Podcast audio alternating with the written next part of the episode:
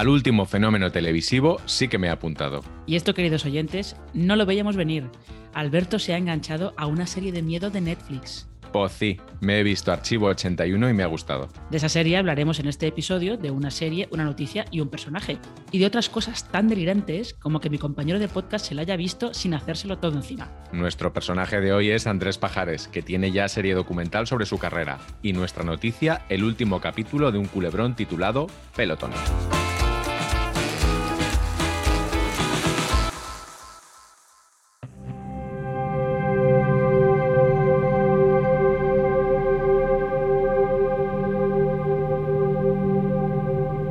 Tiene unos cuantos agujeros de guion imponentes, pero también un montón de aciertos, y ha conseguido que yo me vea una serie de miedo sin tener pesadillas. Bueno, esto último igual no es cierto. Marina, ¿tú has visto Archivo 81? A mí me ha gustado mucho. Solamente he empezado a verla y Archivo 81, vamos a contar de qué va. Primero, eh, es una serie, como ha dicho Alberto, de miedo. El protagonista es un eh, es documentalista, podríamos decir que es él, archivista. Sí, es, eh, trabaja, trabaja en, el, en, el, en el museo este de la, del Moving Image de, de Queens, Ah, donde pusieron la, la exposición de Mad Men. Yo cuando la vi dije, ¡ay, qué bonito! ah, conecto. Luego no me hacía mucha gracia. Sí, es, es archivista experto en restauración de, de vídeo. Pues como es experto en, resta- en restauración de vídeo, le encargan restaurar una serie de cintas de vídeo grabadas en, en 1994 y que además han sufrido muchos daños, sufrieron muchos daños en un incendio que hubo en un, en un bloque de apartamentos en 1994.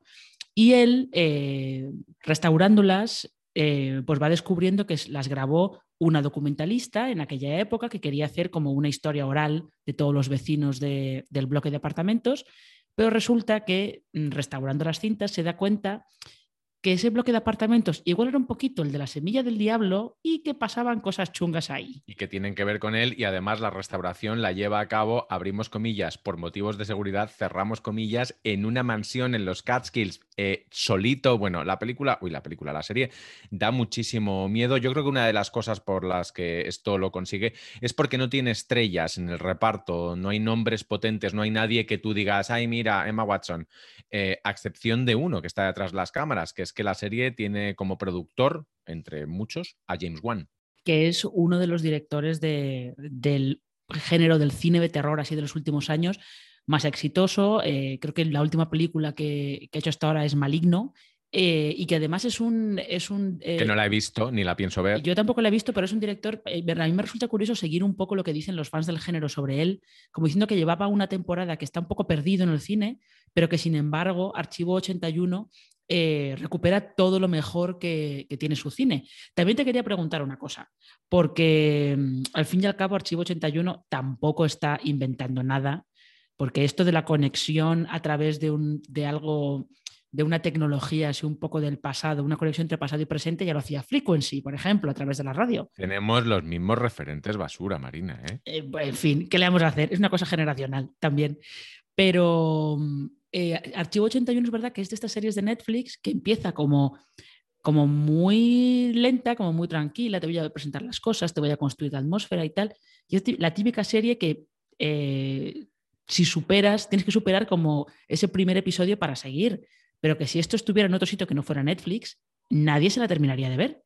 Sí, es muy, es muy probable. Yo creo que además la tiene. Es un, es un refrito. Archivo 81 es un refrito de muchas cosas bien hechas y que hace, yo creo, una cosa muy interesante. Y es que creo que en Netflix saben que estas series muchas veces se ven en soledad, incluso como ha sido mi caso con una, con una tablet y con los auriculares, porque el sonido de la serie es quizá lo que más, lo que más te engancha. Es una cosa muy masoquista, porque a mí no me gusta, no me gusta pasar miedo, pero creo que funciona por ahí y que es cierto lo que dices. Fuera de Netflix no lo habríamos visto, pero es que quizá fuera de Netflix no habría conseguido esto de engancharte con tu tablet, con los auriculares. A mí me parece que cuando la ves en una pantalla grande en tu casa, es verdad que yo ya sabes que las, cosas de miedo las veo eh, con luz del día o con gente alrededor o con, o sea, no, no me hago yo el, todo el escenario para pasar miedo, pero con los auriculares... em, creo que, es un poco como el 3D. O sea, el 3D sacaba jugo de determinadas historias en el cine, pero de otras no. Y creo que esta serie saca mucho jugo de las pantallas pequeñas, porque a veces ves pantallas dentro de pantallas, imágenes de baja definición dentro de una pantalla de alta definición. Eh, saca mucho jugo de eso y de que tú lo veas a su vez en otra, en otra pantalla. A mí me, me parece que el experimento formal ahí está, está muy bien. Bueno, es que me, es que me ha gustado, me sorprendo a mí mismo. ¿eh? Ojo, no he visto el último episodio porque no he encontrado el momento. Bueno, eh, a falta de que Alberto vea el último episodio, sí que parece que la serie está funcionando bien en Netflix, pero bueno, ya sabéis que el concepto éxito en Netflix, a no ser que sea una cosa de verdad incontestable tipo los Bridgerton, puede ser un poco elástico y puede ser un poco así especial, pero por lo menos ya sabéis que si veis a Alberto en el AVE con los auriculares puestos, no le des un golpecito en el hombro sin que los vea antes no queremos un disgusto. ¿eh? Y la palabra clave para hablar de la noticia de esta semana es también esa, disgusto.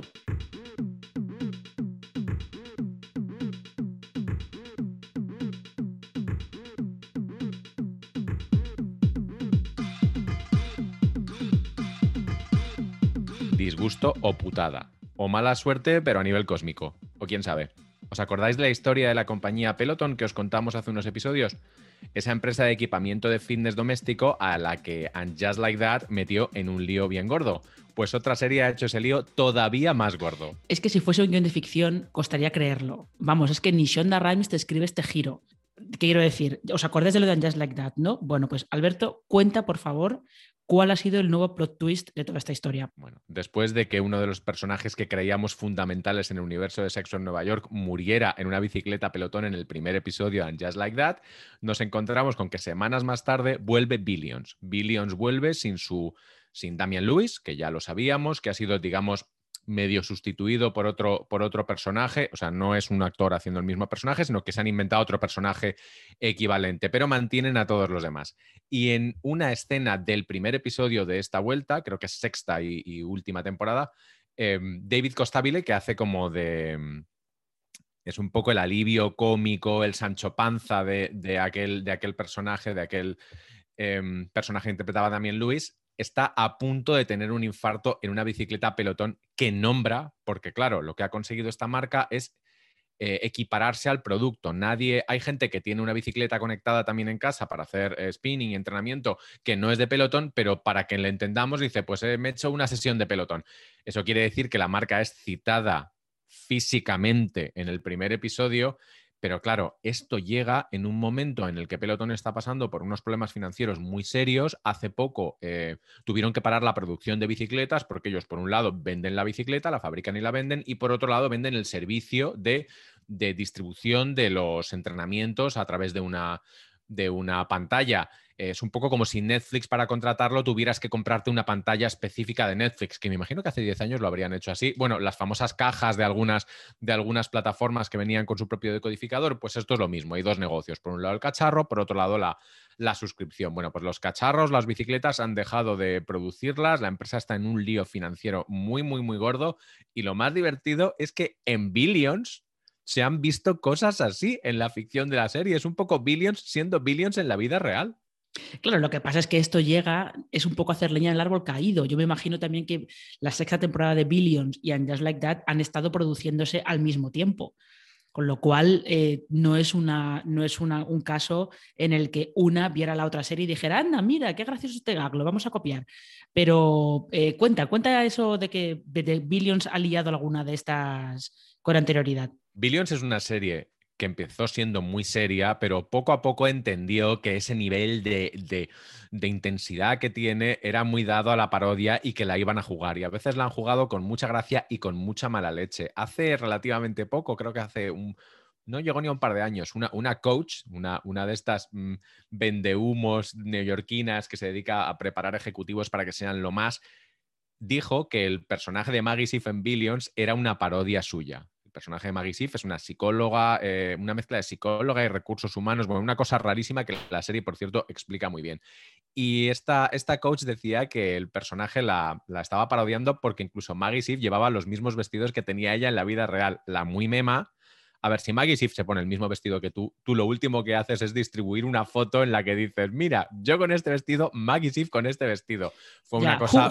better? Fue una cosa muy graciosa. Pero, pero fíjate, esto me lleva, me lleva a pensar que que cuando una empresa es perjudicada por una ficción, y en este caso parece ser que Peloton sí que sabía que aparecería uno de sus productos en, Just Like That, y por supuesto dirían, sí, sí, sí, para adelante, aspiracional, aspiracional.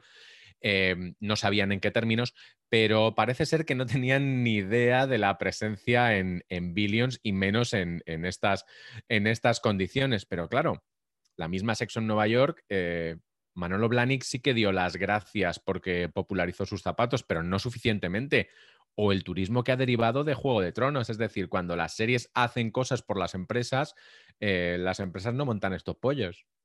No dicen, has usado mi nombre sin mi permiso. Has usado mi nombre en vano. Pero claro, es que eh, en esos casos no están amenazando eh, no están amenazando tu futuro como empresa, porque realmente, o sea, lo de pelotón, ni Eli Gold lo saca de esta. Esto tiene unos visos mm, bastante complicados para ellos. Sí, yo creo que desde que grabamos hasta que emitamos este, este episodio del podcast, que son como un par de días, lo mismo pelotón ya no existe y somos arqueología. Yo me imagino a la pobre gente de comunicación y de marketing, bueno, y en general a todos en la compañía, viendo ahora todas las series, hasta el pueblo y a mares para siempre, por si acaso. Y ahora hablemos de pajares.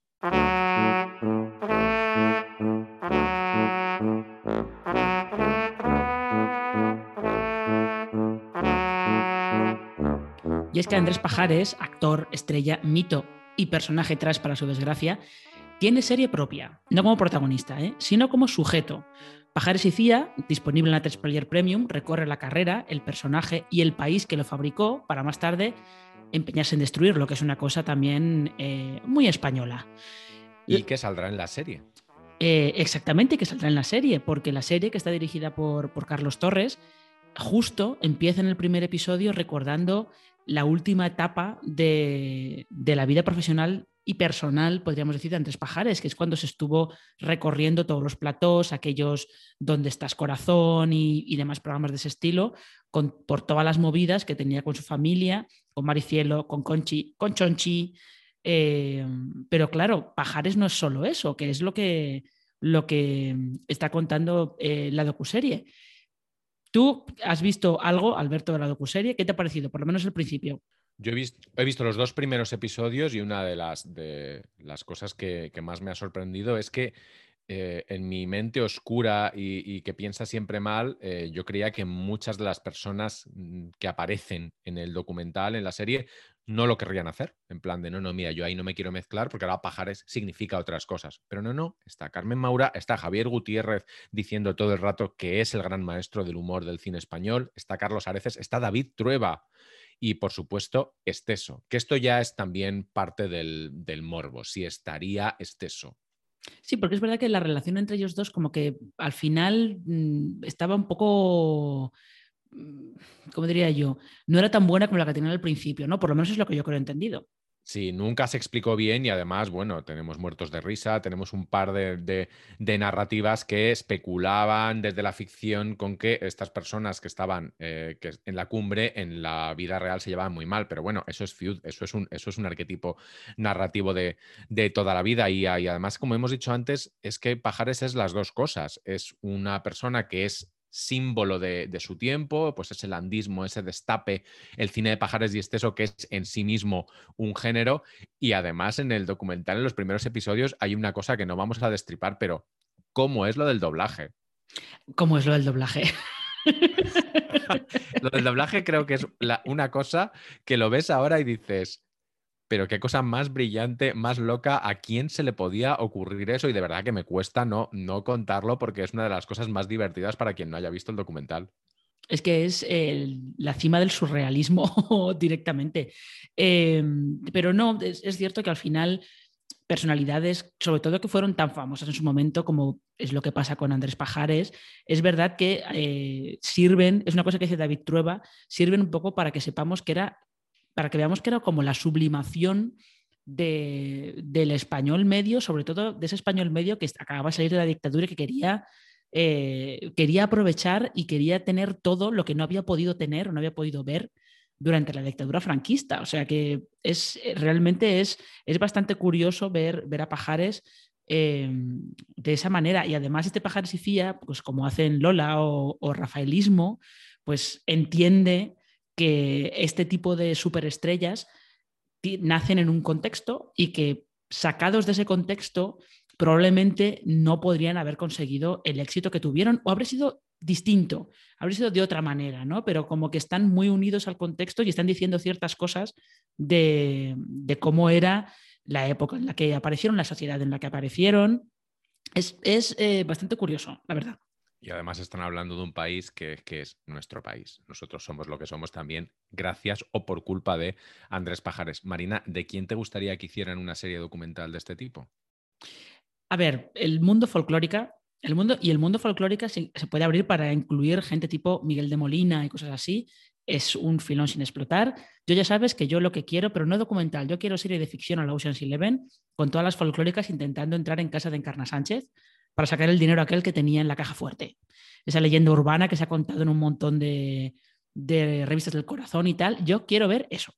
Sí, totalmente. Yo también me quedo un poco en el universo expandido folclóricas y lo tengo bastante claro. Raquel Mosquera. Ahí lo dejo.